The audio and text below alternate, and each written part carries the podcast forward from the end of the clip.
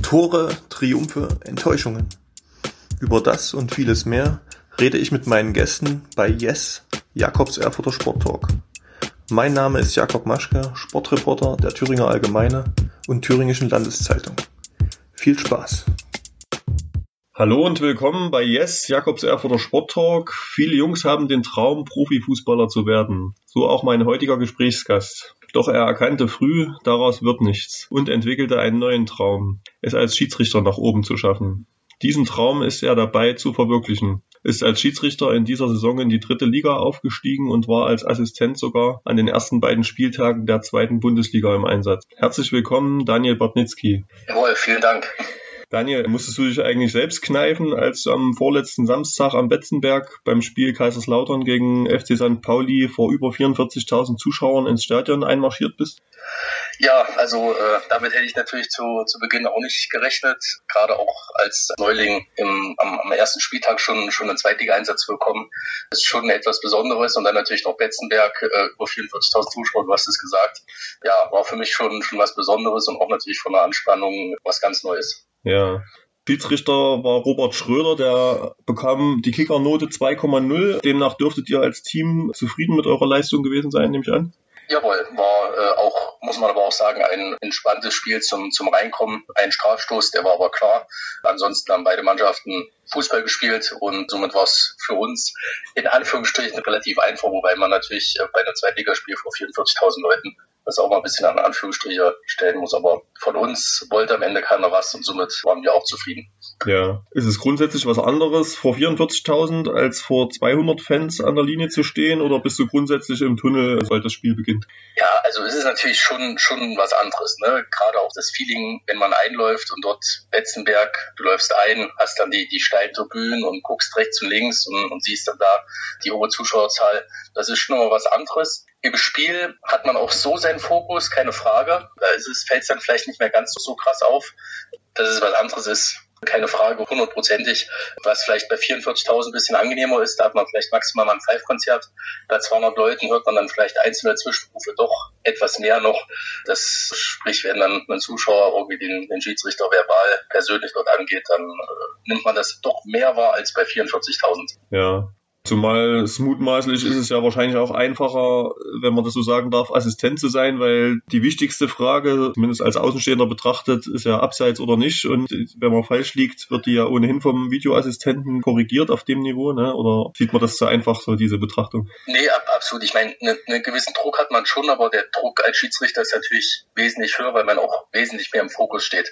Und als Assistent gebe ich dir recht, ist grundsätzlich die Hauptaufgabe abseits. Man hat natürlich noch ein paar weitere Aufgaben, aber Abseits ist es de facto so, dass man am Ende ja korrigiert wird, wenn es falsch ist. Und das ist auch eine Schwarz-Weiß-Entscheidung. Ne? Also da wird die Linie angelegt oder entweder der ist im Abseits oder nicht. Von daher hat man da als Assistent schon ein bisschen weniger Druck. Nichtsdestotrotz hat man natürlich auch den Anspruch, dort zu performen und seine beste Leistung zu bringen. Hm. Einige Außenstehende werden sich sowieso wundern, dass man eben auf Profi-Ebene sowohl Schiedsrichter als auch Assistent sein kann. Ist das normal oder musst du dich bald für eins entscheiden? Also noch ist es normal. Das ist praktisch jetzt die letzte Stufe, wo es noch geht. Also sobald man noch einen Schritt weitergehen würde, sprich zweite Liga Schiedsrichter ist, dann ist man nur noch Schiedsrichter und kein Assistent mehr. Also ab der zweiten Liga spezialisiert man sich dann komplett. Es gibt bereits jetzt erste Schiedsrichter in der dritten Liga, die keine Assistenten mehr sind. Das kann man allerdings jetzt noch nicht komplett bewältigen, weil man einfach zu wenig Leute sonst hätte. Von daher ist das noch so der letzte Schritt, bevor dann eine wirkliche Spezialisierung stattfindet. Also ich sag mal, bei mir wäre dann wahrscheinlich auch irgendwann der Fall, dass ich mich spezialisieren müsste und mich dann entscheiden müsste, okay. in welche Richtung es weitergeht.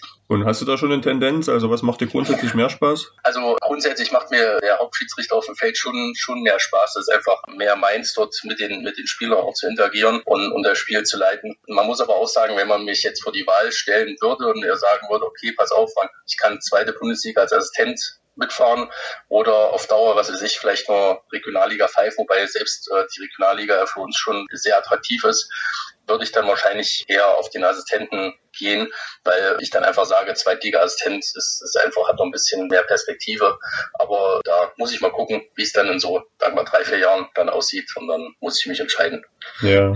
War das jetzt, weil du sagtest, es ist gar nicht zu bewältigen von der Anzahl her, dass man das deswegen auch selbst auf dem Niveau noch zum Teil eben machen muss, dass man für beides eingesetzt wird? Also es ist ja bekannt, dass die, die Zahl der Schiedsrichter stark zurückgegangen war die letzten Jahre. Jetzt hattest du neulich ja in, in einem anderen Gespräch, was wir hatten, gesagt, dass du eigentlich äh, zuversichtlich bist, dass die Zahlsohle sozusagen durchschritten ist, also dass es wieder mehr Anwärter gibt und so weiter. Also siehst du grundsätzlich, dass äh, sich das Ganze wieder stabilisiert, ja? Ja, also wir, wir sehen es jetzt bei uns auch an, an aktuellen Zahlen, dass sich das stabilisiert. Ähm, wir hatten jetzt im, Sommer wieder einen Anwärterlehrgang, haben jetzt aktuell bei uns im Kreis Erfurt Sommer da 210 aktive Schiedsrichter. Das ist also eine sehr stabile und, und gute Zahl eigentlich. Und ja, wir müssen mal gucken. Wie gesagt, langfristig wäre das Ziel da so auf Richtung 230 bis 250 zu kommen, stabil. Und ja, also man, man sieht aktuell positive Tendenzen, aber das zählt für ganz Deutschland, dass die Ausbildungszahlen steigen. Und wir hoffen mal, dass es auch einen langanhaltenden Effekt dann gibt. Zumal ja, wie, wie du es vorhin angedeutet hast, ist es wahrscheinlich auch grundsätzlich schwieriger, auf geringerer Ebene zu pfeifen, weil wie du gesagt hast, dass man dann doch einiges, was die Fans so von sich geben, dann doch mehr mitbekommt, als wenn das Stadion äh, voll ist und das alles so in dem, in dem allgemeinen Trubel untergeht. Also man ja auch nur ein Mensch, ne, und nimmt sich das dann auch irgendwie zu Herzen, wenn, wenn dann von draußen gewisse Kommentare kommen oder so, ne? Genau, es ist, es ist, äh, sage ich mal, persönlicher, ne? Gerade auch wenn ich jetzt am, am Wochenende irgendwo vor 50, 60, 70 Zuschauern pfeife und kriege dann da das Persönliche auch mit. Gerade wenn ich jetzt an, an unsere jungen Anwärter denke mit 12, 13 und, und die dann ein Jugendspiel machen und dann von, von draußen von den Eltern Kommentare kommen, die nehmen das natürlich auch nochmal ganz anders auf. Bei uns ist es ein anderer Druck, beziehungsweise einfach was anderes damit muss man dann gerade zum Beispiel als Schiedsrichter umgehen, wenn du dann ja, Montag irgendwo Zeitungen aufschlägst oder äh, Sonntagabend im, im Doppel oder Sonntagmorgen im Doppelpass schaust, dass du dann eben dort Thema bist, ne?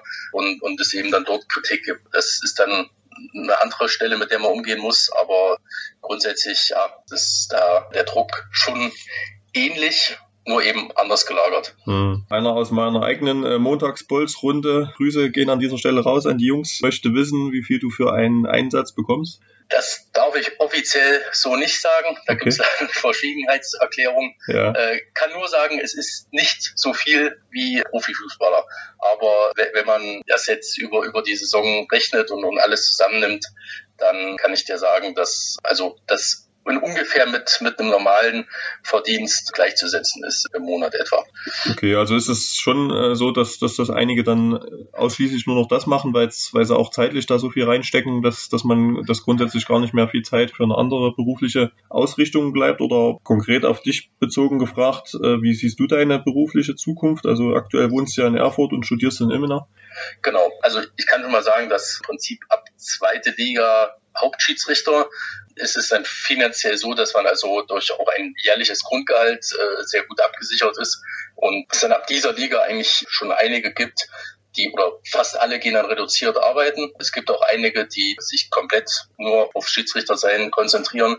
Das nimmt noch mehr zu dann in den oberen Regionen, sprich alle oder viele Erstliga-Schiedsrichter, die auch international im Einsatz sind, die haben sich also dann komplett darauf fokussiert. Was auch nachvollziehbar ist, weil wenn ich unter der Woche internationalen Einsatz habe und Mittwoch irgendwo ja, äh, Hapoel Tel Aviv pfeife, dann bin ich Dienstagmorgen weg und komme Donnerstagabend wieder und am Wochenende fahre ich los zum Bundesligaspiel. Dann mhm. bleibt da nicht mehr so viel Zeit zum Arbeiten und man sollte sich ja auch neben Training und allem auch ein bisschen noch dann auf das Wesentliche fokussieren. Deswegen gibt es also viele, die, die nebenbei nicht mehr arbeiten. Mhm. Ansonsten bei mir, sage ich mal, lasse ich jetzt mal das, das erste Jahr dritte Liga anlaufen und schau mal, inwieweit sich das dann entwickelt. Es ist ja schon vom, vom Aufwand her nochmal deutlich mehr, ja, sowohl vom Training als auch von, von unseren Lehrgängen, Auswertung etc., von den Spielen. Das ist schon deutlich mehr Zeitaufwand. Und genau, befinde mich jetzt ja in den letzten Zügen meines Studiums und würde dann eben nach, nach dem Jahr schauen, wie da die Tendenzen sind. Würde dann aber schon auch gucken, man braucht eben trotzdem erstmal ein, ein zweites Standbein. Ne? Ja. Also nicht alles auf eine Karte zu setzen, das ist wahrscheinlich wie, wie als Fußballer. Auch unter den Schiedsrichtern gibt es mal Verletzungen und dann kann es eben auch schnell vorbei sein. Aber das weiß jetzt noch nicht, was das sein wird, dann dein zweites Standbein, wo in welche Richtung das angeht. Also mein Traum war immer im Automobilbereich irgendwo tätig zu sein. Das soll es eigentlich auch nach wie vor sein, aber das lasse ich mir mal offen. Und äh, ja, das wäre so trotzdem der Traum meines zweiten Standbeins. In welcher Funktion und Form jetzt genau, das, das müssen wir mal gucken. Ja. Aber ja, Du hast gerade die erste Garde sozusagen der Schiedsrichter angesprochen, die auch international im Einsatz sind. Einen von denen du ja jetzt am, am Samstag beziehungsweise am Sonntag an deiner Seite sozusagen, beziehungsweise du warst an seiner Seite beim Spiel Magdeburg gegen Braunschweig. Hat ja äh, Daniel Siebert das Spiel geleitet, der letztes Jahr der einzige deutsche WM-Schiedsrichter war. Holt man sich als aufstrebender Schiedsrichter, wie du es bist, von so jemandem dann auch Tipps am Rande des Spiels, oder? Ja, ab, absolut. Also man nimmt natürlich erstmal auch so extrem viel mit, weil es einfach einen großen Vorteil hat. Gerade auch, wir sind ja mit, mit Headset miteinander verbunden, sprich als Assistent kriege ich alles mit, was auch der Schiedsrichter äh, zu den Spielern sagt, wie er so mit den Spielern umgeht. Das ist schon mal für uns oder für mich ein extrem wichtiger Punkt, wo ich auch viel lernen kann. Und dann war es natürlich, muss man schon sagen, äh, eine große Freude, mit unserem WM-Schiedsrichter gemeinsam ein Spiel zu leiten. Man muss sagen, er ist total bodenständig, der ist ein total cooler Typ und auch, auch gerade so im Umgang mit, mit Spielern, wie er das alles managt, kann man bei ihm sehr, sehr viel mitnehmen. Und ja, von daher ich mich natürlich sehr gefreut und man schaut natürlich schon und guckt, was man vielleicht für seine eigene Spielleitung dort ja. äh, mitnehmen kann. Hast du ein konkretes Beispiel, was er jetzt so kommuniziert hat, wo du gesagt hast, Mensch, das war aber cool, wie er das gelöst hat, das äh, könnte ich mir auch für mich gut annehmen sozusagen? Also äh, grundsätzlich ist zum Beispiel Daniel Siebert einer, der auf dem, auf dem Feld sehr kumpelhaft mit den, den Spielern umgeht. Ne? Also auch, auch alles, alles per Du und dann auch gerne probiert, dort die Spieler mitzunehmen und, und auch sozusagen auf, auf seine Seite zu ziehen. Zum Beispiel das 2-0 von Amara Condé. Da ging es kurz darum, war es abseits oder nicht. Und kam dann eben von D und, und hatte kurz gefragt, hier, was, was wird gecheckt? Und da hat dann Daniel gesagt, ja, okay, wir checken das, aber du bist der Erste, der es erfährt, wenn, wenn Tor ist. Und dann dauerte das noch ein paar Sekunden, aber klar, okay, Tor. Und dann ist eben Daniel zu Amara Condé nochmal hin und hat gesagt, hier, äh, herzlichen Glückwunsch und Tor zählt. Mhm. Und das sind eben so, so ein paar kleine, kleine Sachen. Wie gesagt, es ist ein sehr kommunikativer Schiedsrichter, der auch, glaube ich, bei den Mannschaften und auch Spielern sehr gut ankommt. Ja. Und du bist vom Typ her ähnlich, also hast, hast du einen ähnlichen Leitungsstil sozusagen gegenüber den Spielern? Ja, ich äh, gebe auf jeden Fall mein Bestes. Also ich will mich jetzt natürlich nicht mit Dani Siebert vergleichen, weil, äh, wie gesagt, das ist nochmal eine, eine ganz andere Ebene und gerade auch international so erfolgreich zu sein, Schiedsrichter, ist nicht einfach. Aber grundsätzlich bin ich auch einer, der eigentlich viel probiert, mit Spielern zu kommunizieren und äh, eher dieses kumpelhafte Verhältnis aufzubauen. Das gelingt einem natürlich natürlich nicht immer, weil man ist auch mal als Schiedsrichter emotional. Ja, dann gibt es eben vielleicht mal Situationen, wo ein Spieler emotional wird und irgendwann wirst du als Schiedsrichter mal emotional und dann ist es eben auch mal kurz, knistert es etwas. Aber wichtig ist eben, finde ich immer, dass man sich trotzdem nach dem Spiel oder spätestens dann irgendwo eine halbe Stunde nach Abpfiff wieder in die Augen schauen kann und auch normal dann wieder miteinander reden kann ist es eigentlich grundsätzlich üblich, weil du hast ja jetzt auch zwei verschiedene Schiedsrichter an den ersten beiden Spieltagen, an deren Seite du assistiert hast. Ist es üblich, dass die Teams wechseln, weil der ein oder andere hat wahrscheinlich auch gedacht, dass die immer sozusagen als festes Team zusammenbleiben, damit sie eben besser eingespielt äh, sind, oder wie ist das? Genau, also grundsätzlich gibt es schon feste Teams, allerdings gibt es sozusagen feste Teams, also die äh, Bundesliga-Schiedsrichter haben festes Team in der Bundesliga und die Zweitliga-Schiedsrichter und festes Team in der zweiten Liga. Wenn allerdings Bundesliga-Schiedsrichter in der zweiten Liga pfeifen oder auch dann zweite Liga Schiedsrichter in der dritten Liga, dann gibt es diese festen Teams nicht mehr. Und ich habe, ja, für mich ist das ein großes Glück, muss ich sagen, dass ich äh, sogenannter Springer bin in der zweiten Liga als Assistent, sprich, dass ich bevorzugt zwar jetzt bei Robert Schröder und noch einem Schiedsrichter mitfahre, den ich, äh, weiß ich aber noch nicht bei wem, aber dass ich ansonsten praktisch variabel bin und immer die Teams auffülle. Das ist natürlich für mich gerade jetzt als, als Neuling im ersten Jahr extrem wertvoll, weil ich einfach sehr viele Schiedsrichter wahrscheinlich kennenlerne und mir da unglaublich äh, ja viel auch, auch Input holen kann. Ähm, aber grundsätzlich gibt's äh, natürlich dann auch feste Teams, gerade wie gesagt auch für die Schiedsrichter, die dann ihre eigenen Leistungsklasse pfeifen. Ja. Jetzt würde ich ganz äh, kurz auch nochmal ein dunkles Kapitel ansprechen, worauf ihr wahrscheinlich als Schiedsrichter nicht gerne angesprochen werdet, ja die Holzer-Affäre, äh, die vor ungefähr 19 Jahren die Fußballwelt erschüttert hat und ja auch die Schiedsrichter leider in Verruf gebracht hat. Hast du irgendwann persönlich mal so irgendwie ein dubioses Angebot erhalten oder so, wo du wusstest, okay, das geht in eine ganz äh, komische Richtung? Also zum Glück, toi, toi, toi, noch nie was dahingehend bekommen. Wir sind tatsächlich auch verpflichtet, das wenn dann sofort zu melden. Und man muss sagen, es ist auch seit dem Holzer-Skandal viel passiert, auch zum Glück und auch richtigerweise. Die Strukturen sind professioneller geworden. Am Ende hat man da auch, muss man auch sagen, das ist eben was, was sein muss, hat man auch finanziell sozusagen da dagegen gehalten, hat also die Aufwandsentschädigung.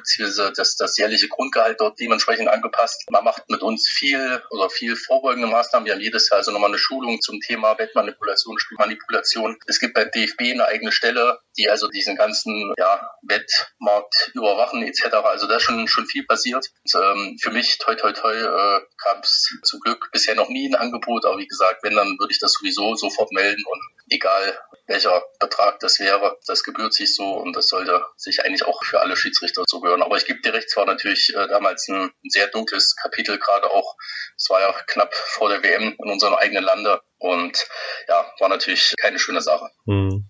Du selbst bist ja Mitglied beim FC Rot-Weiß Erfurt und äh, wurdest ja letzte Saison in der Regionalliga von einem Spiel des Erfurter Titelrivalen Cottbus äh, kurzfristig abgezogen. Gibt es generell Spiele, äh, die du nicht leiten darfst, weil du zum Beispiel bekanntermaßen Fan eines bestimmten Vereins bist? Also Fan, sage ich mal, bin ich nicht mehr. Klar gucke ich mir das äh, ein oder andere Heimspiel ganz passt bei, bei Rot-Weiß an, weil das einfach mein Heimatverein ist und ich ja dort auch selber früher Fußball gespielt habe. Ähm, ansonsten bin ich da eigentlich in, in, allen Bereichen neutral. Es gibt jetzt nur eine Konstellation, also praktisch, wenn es einen Thüringer Verein in der dritten Liga gibt, dann dürfte ich da nicht hinfahren, was ja auch irgendwo logisch ist. Das Glück habe ich jetzt, dass es da für mich also äh, keinen Verein gibt, den das irgendwo betreffen würde. Und genau, ansonsten in der Regionalliga muss man natürlich jetzt schon wieder gucken. Gab am Wochenende schon wieder Diskussionen um gewisse Schiedsrichter Ansetzung. Das ist natürlich dann immer schwierig. An der Regionalliga gibt es viele Schiedsrichter, äh, die dann, also ich sehe jetzt, wir hatten jetzt den Fall am Wochenende mit, dass ein Schiedsrichter aus Cottbus kommt, in dem, beim BFC pfeift. Da muss man mal ein bisschen drauf gucken, weil natürlich äh, schon die Konstellationen da manchmal ein bisschen schwierig sind mit den Mannschaften und gerade auch zum Saisonende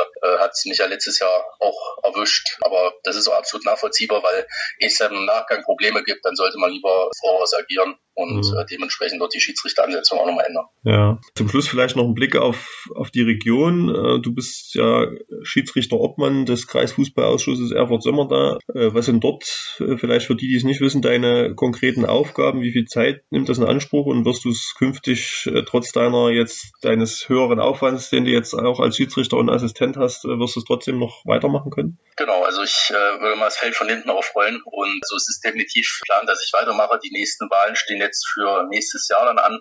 Dort werde ich definitiv dann für die nächsten vier Jahre nochmal antreten.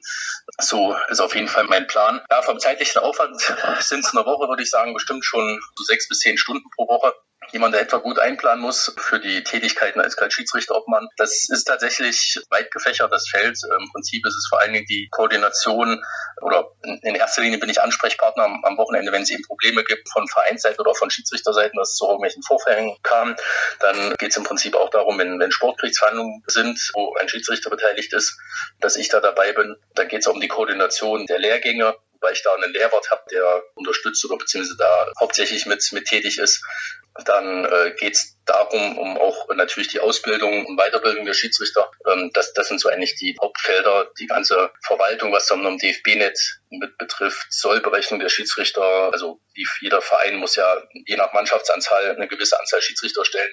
Das ist also alles so das Aufgabenfeld. Und ja, es ist zeitlich dadurch, wie gesagt, dass ich auch noch Student bin, ganz gut zu managen. Ansonsten wäre es wahrscheinlich etwas schwierig. Aber ich mache es sehr gerne, weil auch ich habe mal im Kreis angefangen und ich möchte da gerne auch was zurückgeben, gerade auch an unsere Schiedsrichter in, in den unteren Ebenen. Und äh, von daher mache ich es gerne, mir macht es Spaß, habe aber auch ein, ein, gutes Team und von daher ist es auch geplant, weiterzumachen. Hm. Ist das eigentlich rein ehrenamtlich oder gibt es halt auch eine, eine, kleine Entschädigung sozusagen? Nee, das, das ist rein ehrenamtlich. Es gibt dann im Prinzip eine Ehrenamtspauschale einmal im Jahr, aber das ist ein sehr, sehr niedriger Dreischläger, also gerade so im dreischlägigen Bereich, was es da gibt. Von daher ist, ist das wirklich, sage ich mal, eine niedrige Aufwandspauschale. Mhm. Äh, aber das ist rein ehrenamtlich und ähm, das macht man irgendwo gerne, wie gesagt. Und solange das zeitlich noch so vereinbar ist, dann passt es auch. Ja, du hast ja gesagt, sozusagen, das ist für dich persönlich ein Vorteil, dass das sozusagen in der dritten Liga jetzt kein Thüringer Team im, im Einsatz ist, aber natürlich trotzdem die Frage, als Rot-Weiß-Fan hoffst du da sicherlich ein Stück weit, dass es vielleicht dieses Jahr schaffen, wo ja dann endlich auch der Meister der Regionalliga Nordost dann direkt aufsteigen dürfte, theoretisch? Ja, natürlich drückt man irgendwo seinem Heimatteam die Daumen, das muss man schon sagen. Auch wenn natürlich das als Schiedsrichter immer ein bisschen schwierig ist und man da trotzdem gucken muss, neutral zu sein. Ja, am Ende würde es mich freuen. Mich hätte es auch genauso letztes Jahr gefreut, wenn Cottbus den Sprung dann geschafft hätte, weil sie einfach, glaube ich, eine sehr gute Saison gespielt haben. Es natürlich trotzdem auch für unsere Region bzw. für unsere Regionalliga gut gewesen wäre, wenn da der Sprung gelungen wäre. Nichtsdestotrotz, klar, ist es irgendwo mein Heimatverein und da würde ich mich natürlich trotzdem freuen, weil ich glaube auch, dass das in den letzten Jahren dort ja, eine sehr gute Arbeit gemacht wurde und auch nach wie vor gemacht wird und äh, der Weg der richtige ist. Daniel, Der Weg der richtige ist, das ist das passende Stichwort sozusagen für den Schlussakkord unseres Gesprächs. Du bist natürlich jetzt auch auf dem richtigen Weg gewesen. Wünschen wir dir natürlich, dass du es so fortsetzen kannst und weiterhin da deine Ziele so verfolgen kannst, wie du es dir wünschst. Und drücken wir dir die Daumen, dass du da Thüringen und Erfurt eben auch gut vertrittst in den höchsten Ligen des, des deutschen Fußballs. Jawohl, vielen Dank auch dir, Jakob, für das nette Gespräch und genau, bis bald. Danke. Yes! Wenn Ihnen, liebe Zuhörer, der Podcast gefällt, können Sie ihn gern auf der Homepage der Thüringer Allgemeine oder Thüringischen Landeszeitung abonnieren. Feedback, Fragen und Anregungen können Sie per Mail über jakob.maschke.funkemedien.de oder bei Facebook an mich richten. Bis zum nächsten Mal.